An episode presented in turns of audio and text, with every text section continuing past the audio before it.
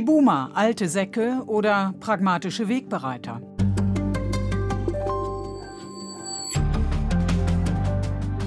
Als die Meldeämter im Jahr 1964 schlossen, verzeichneten ihre Bücher einen Rekord. Nie zuvor und nie danach in der deutschen Nachkriegsgeschichte wurden mehr Kinder geboren als in jenem Jahr.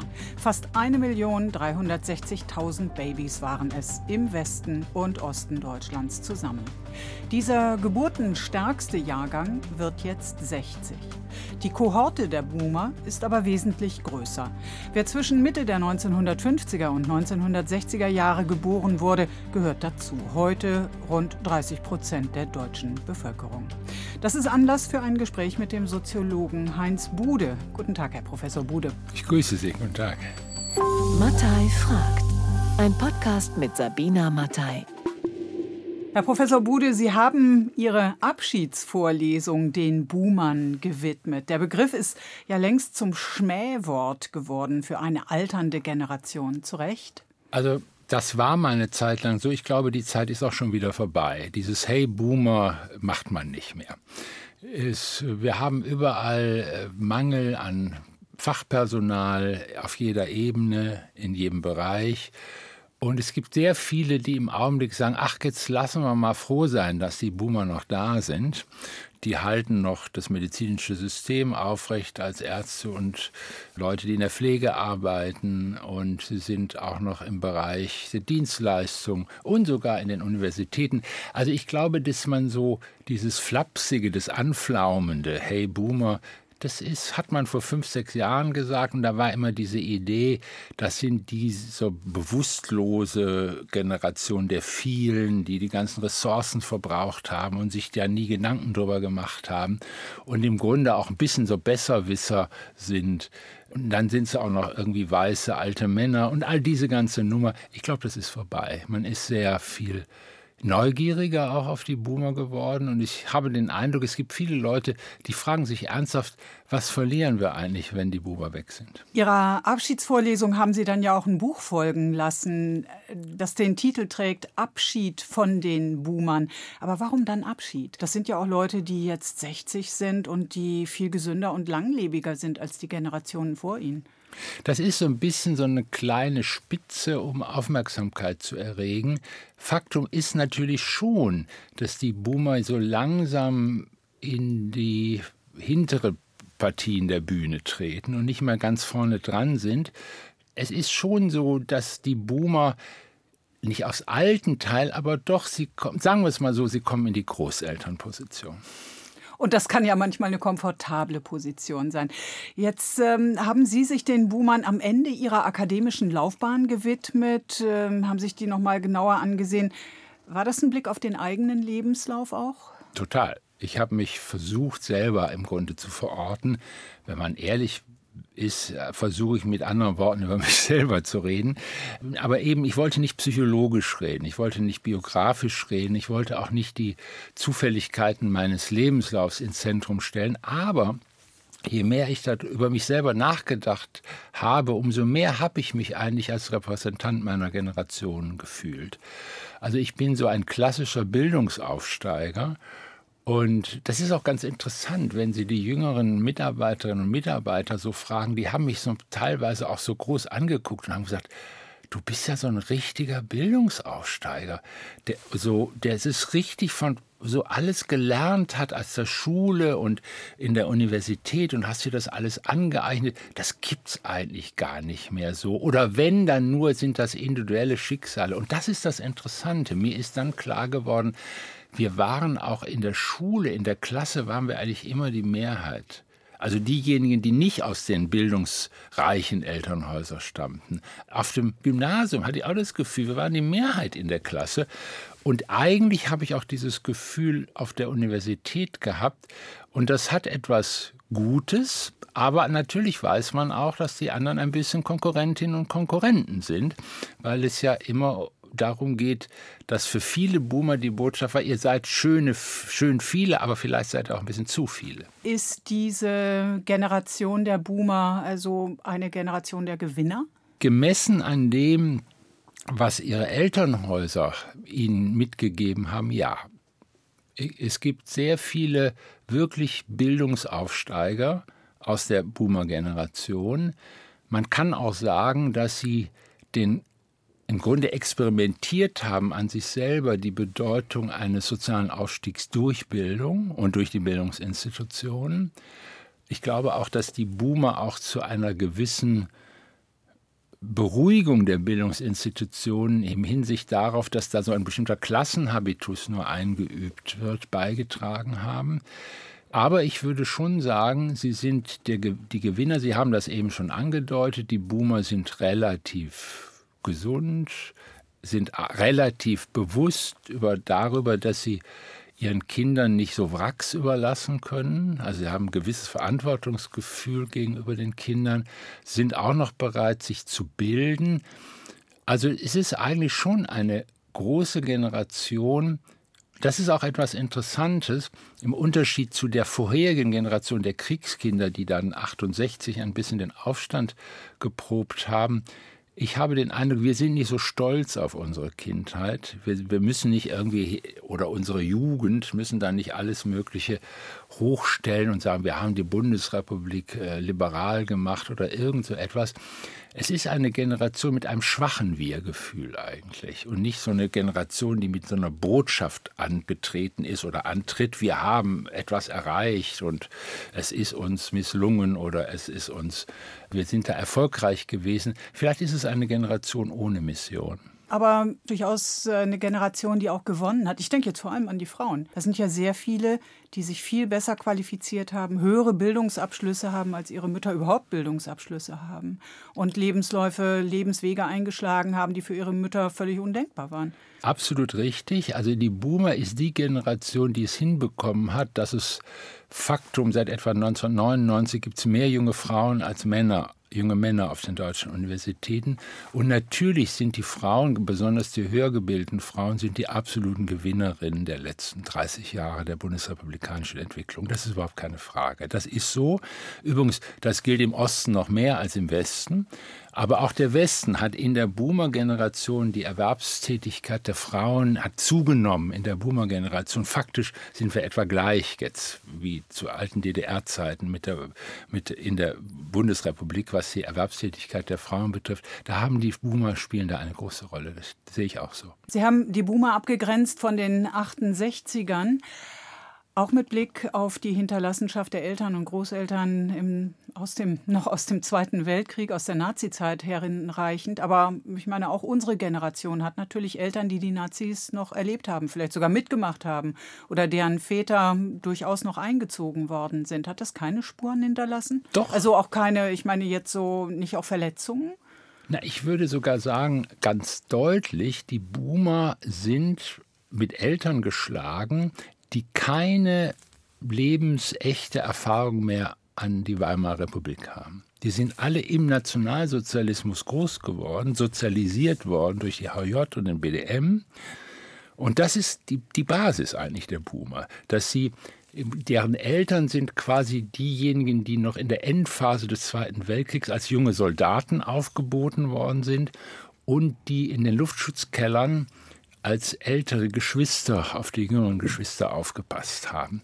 Und das ist ganz tief in den Boomern drin. Dieses Empfinden, was sie von den Eltern mitbekommen haben, das hat auch für die Aufstiegsbewegung eine große Rolle gespielt. Das, was die Eltern im Nationalsozialismus sich ausgebildet haben, war so etwas, was Hans-Ulrich Wähler Leistungsfanatismus genannt hat. Also der Leistungsfanatismus der Nazis ist der Hintergrund auch für die Selbstdurchsetzungsfähigkeit der Boomer-Generation. Aber es hat auch, Sie, Sie, sprechen das zu Recht an, es gibt viele, viele Boomer, die auch darunter gelitten haben.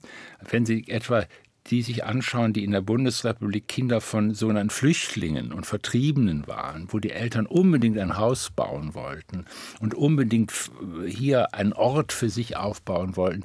Und die haben gemerkt, die, da geht alle ihre ganze Energie der Eltern rein und für sie bleibt nicht so viel übrig. Das war übrigens auch in der DDR der Fall, ganz genauso. Es ist auch ganz interessant, wenn man die Boomer Ost und die Boomer West, die in vielerlei Hinsicht sehr unterschiedliche Lebensverläufe haben, dann kann man feststellen, die Gemeinsamkeit, da sollte man sich vielleicht heute auch nochmal drauf besinnen, sind die Eltern.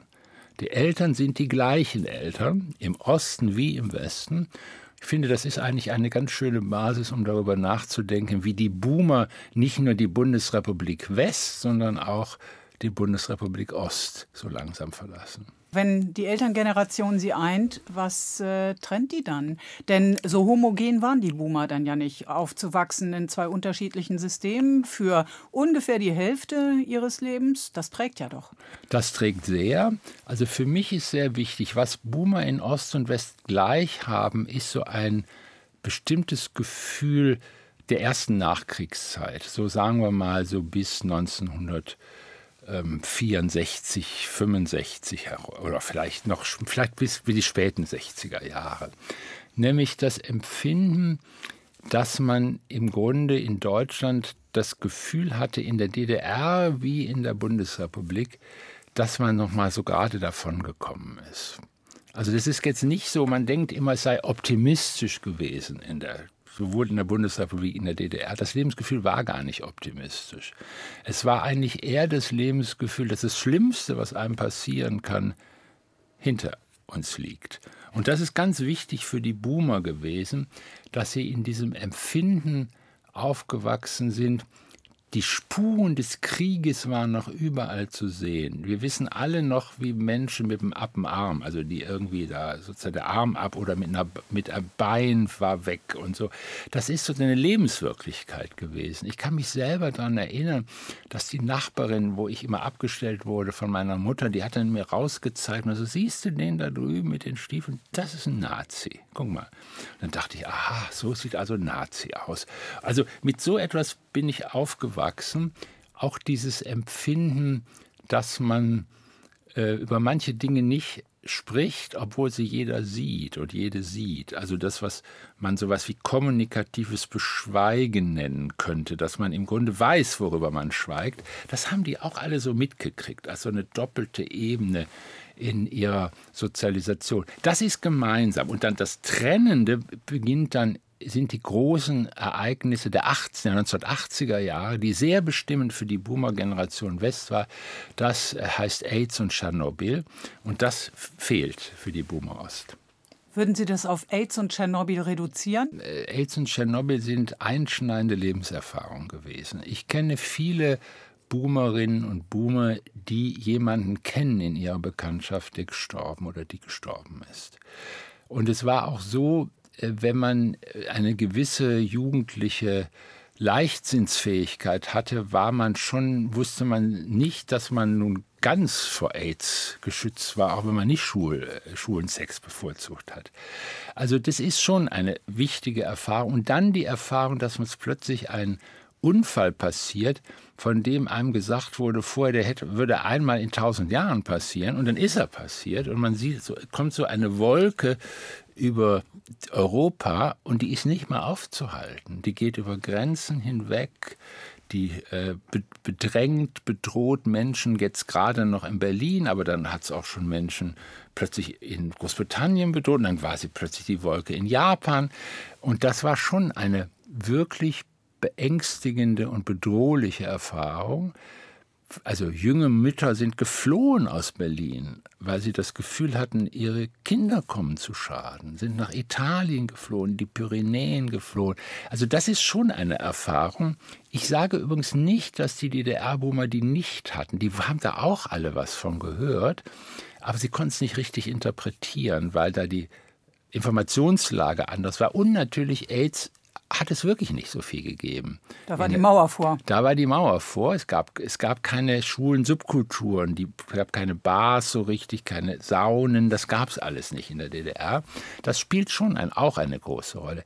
Ich glaube, das ähm, wichtigste Erlebnis für die Boomer Ost als Kollektivgeneration, also als kollektive Biografie, ist die Wende das ist das Entscheidende, das für die Westboomer nicht so ein Einschnitt darstellt. Das kam dann aber ja relativ spät. Das kam relativ spät.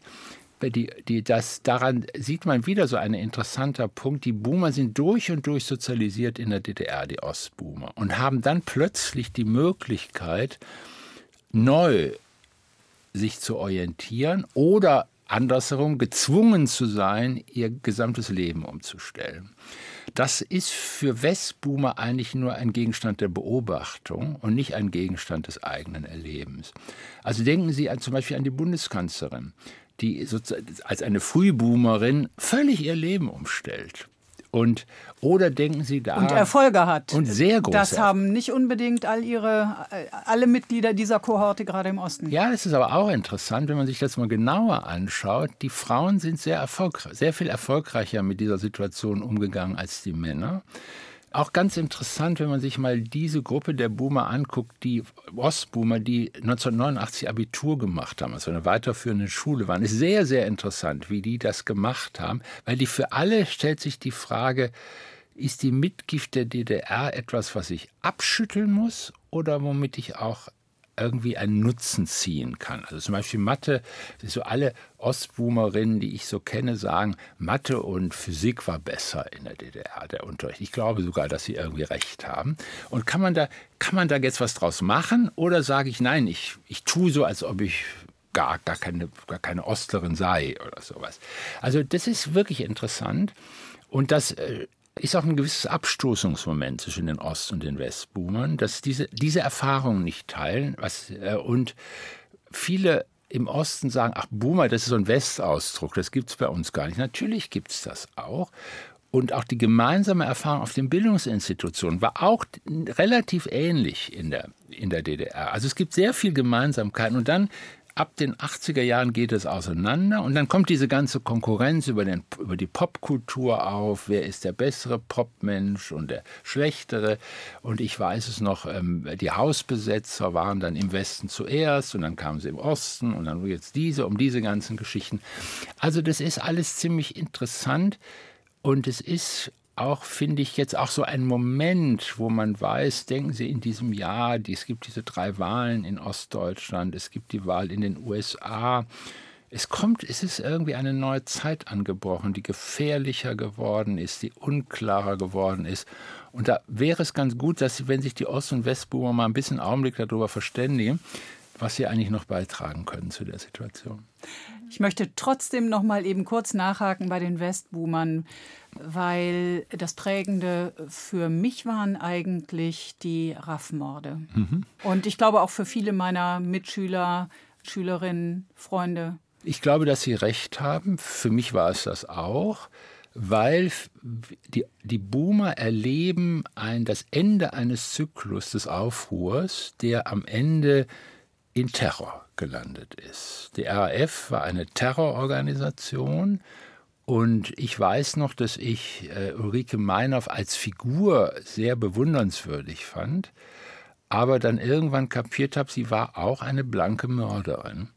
Und dies ist eine ganz schwierige Empfindung auch gewesen. Und ich, es gab dann in Berlin einen großen Kongress, Tu-Nix-Kongress hieß der Ende der 70er Jahre, wo übrigens auch so Leute wie Michel Foucault und Deleuze und Guattari zu sehen waren. Für, für mich eine großartige, kleiner Mensch, klein und dumm, aber die, mein Gott, man sah Michel Foucault in der dritten Reihe, Reihe des äh, Audimax der TU Berlin sitzen. Das bedeutet, wir müssen wir Boomer müssen einen neuen Anfang wagen. Dann wird die Taz gegründet, dann gibt es Antipsychiatrieprojekten und so etwas. Plötzlich wird dieser ganze Komplex, der von 68 kommt, kriegt eine andere Gestalt durch die Boomer, kriegt etwas Radikaleres und was Pragmatistischeres gleichzeitig. Und das ist auch sehr interessant für die Westboomer. Aber in der Tat, Sie haben recht, das Ende eines bestimmten politischen Zyklus fällt in die politische Bewusstseinswerdung der Boomer West. Hm. Sie haben die Boomer an irgendeiner Stelle in Ihrem Buch eine Zukunft ohne Gewehr genannt. Ist es nicht immer so, dass die Jungen eine Zukunft haben, von der man nicht sagen kann, wie sie verlaufen wird? Ich wollte damit zum Ausdruck bringen, dass auf den Boomern so etwas wie eine zwiespältige Botschaft lastet. Nämlich einerseits war das die erste Generation, die entlastet ist, voll entlastet ist vom Nationalsozialismus und vom Krieg.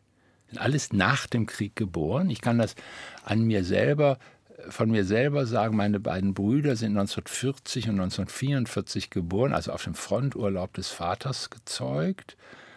Und ich bin das Kind der neuen Bundesrepublik, 1954 geboren. Sehr viel Hoffnung auf diese, auf diese jüngeren Menschen, aber gleichzeitig sofort der Dämpfer wir, äh, in der Schule müssen wir mal gucken, mal Kurzschuljahre, in der Uni, Massenuniversität und so weiter. Ihr seid schon ganz schön viele und wenn man dann irgendwie so wie ich Soziologie studiert hatte, dann wurde einem gesagt, na Taxifahrer wäre vielleicht das angemessen. So viele Soziologen brauchen wir nun wirklich nicht. Also so, das haben Sie ja noch mal gut hingekriegt. Ja, ja, ich habe dann auch gar keinen Führerschein erstmal gemacht. Nein, äh, aber es ist auch am Ende ist von den meisten von uns etwas geworden, also die ich kenne, sage ich mal so. Aber natürlich, es gab schon ein bisschen Unsicherheit, ob das funktionieren würde. Gerade der Übergang vom Bildungssystem, das gilt nicht nur für die, die studiert haben, das gilt auch für die anderen, ins Berufssystem, war mit vielen Unsicherheiten und Zufällen gepflastert.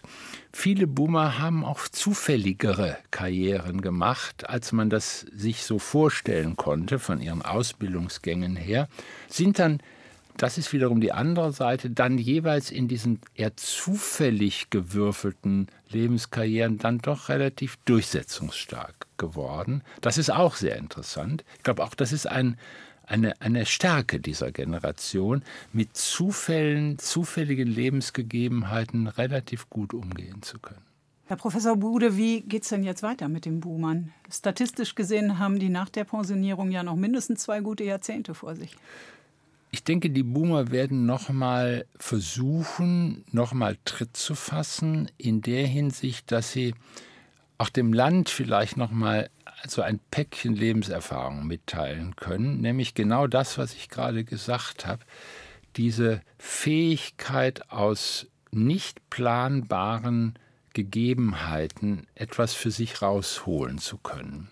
Also wenn Sie so wollen, Resilienz, also Abwehr, Widerstandsfähigkeit aus Zufälligkeiten, aus glücklichen und unglücklichen Bedingungen ziehen zu können, das ist eine gewisse Stärke weil das scheint mir im Augenblick die Situation in der Welt zu sein, dass wir hineingehen in eine Welt, wo sehr viel mehr Zufälligkeiten von Extremwetterereignissen bis hin, dass man nicht mehr so ganz genau weiß, wie die westliche Demokratie weiter funktioniert, wo man nicht mehr weiß, wie bestimmte Kriege ausgehen werden, wo noch Kriege entstehen werden.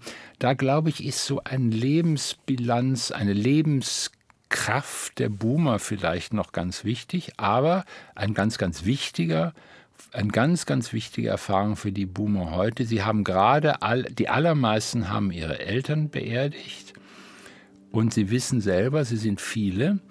Und das Hauptproblem wird sein, wie werden sie würdig sterben? Das ist ein ganz großes Thema für die Boomer und wird ein großes Thema für sie werden. Die Boomer, sind es eine tragische Generation? Weil sie sich nichts vorgemacht haben. Boomer sind keine Leute, die sich in die Tasche lügen, sondern eigentlich sagen, manches muss auch gesagt werden. Wir sagen es auch still, wir sagen es auch für uns, aber wir sind keine, wir sind eigentlich keine Herdentiere. Das unterstellt man gerne den 68ern, dass sie so ein bisschen herdenhaft sich verhalten hätten.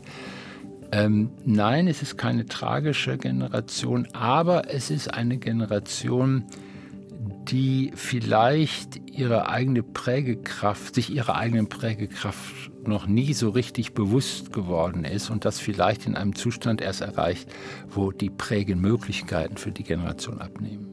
Vielen Dank, Herr Professor Bude. Ich danke Ihnen. Im Gespräch mit dem Soziologen Heinz Bude ging es um die geburtenstarken Jahrgänge der deutschen Nachkriegszeit. Der stärkste Jahrgang wird jetzt 60. Heinz Bude hat diese Generation in einem Buch porträtiert, Titel Abschied von den Boomern. Am Mikrofon verabschiedet sich für diesmal Sabina Mattei. Mattei fragt ist ein Podcast von RBB24. Alle Folgen gibt's in der ARD Audiothek und unter rbb24inforadio.de slash podcasts.